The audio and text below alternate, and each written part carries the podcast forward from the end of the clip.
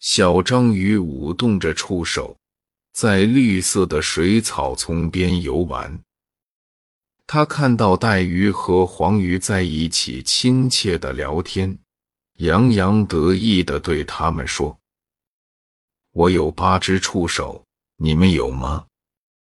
我身体的颜色能够根据周围环境的颜色变化，你们能吗？”我能够喷喷出黑色的烟雾，mu，你们能吗？带鱼和黄鱼不理睬小章鱼，继续交谈着。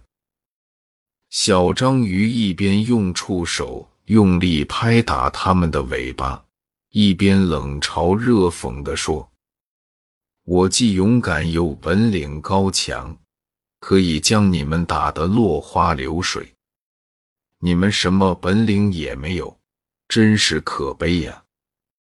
带鱼说：“你有点本领就自以为了不起，还欺负我们弱小鱼儿，真过分。”黄鱼的尾巴被小章鱼打得十分难受，对带鱼说：“我们到别处去玩。”别和这讨厌的小章鱼在一起。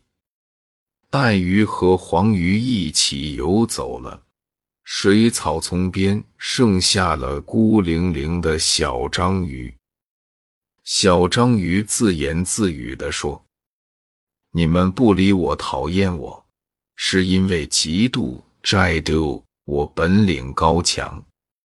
今天我只是吓唬你们一下，下次。”我一定要好好教训你们，让你们知道我的厉害。海龟游过去，对小章鱼说：“刚才我都看到了，是你不对，你应该向带鱼和黄鱼认错。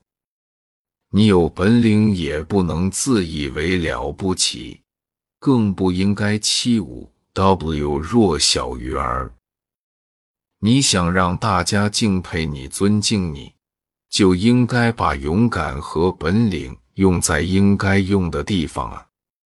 小章鱼听了海龟的话，觉得有道理。他游啊游，一路寻找带鱼和黄鱼，准备向他们认错。带鱼和黄鱼正在红色的珊瑚礁寨无边愉快的游玩。突然发现，凶恶的鲨鱼张着血盆大口向他们猛冲过去，想逃跑已经来不及了。小章鱼刚好赶到，见情况危急，急忙冲向鲨鱼。吃，从体内喷射出一团黑色的烟幕。小章鱼身体小。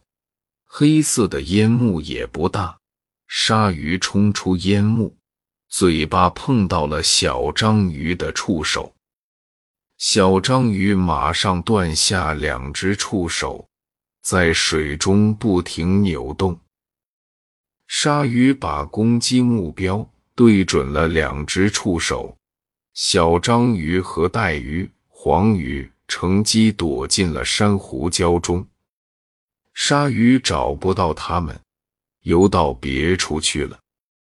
带鱼对小章鱼说：“你敢和凶残的鲨鱼斗，真是了不起！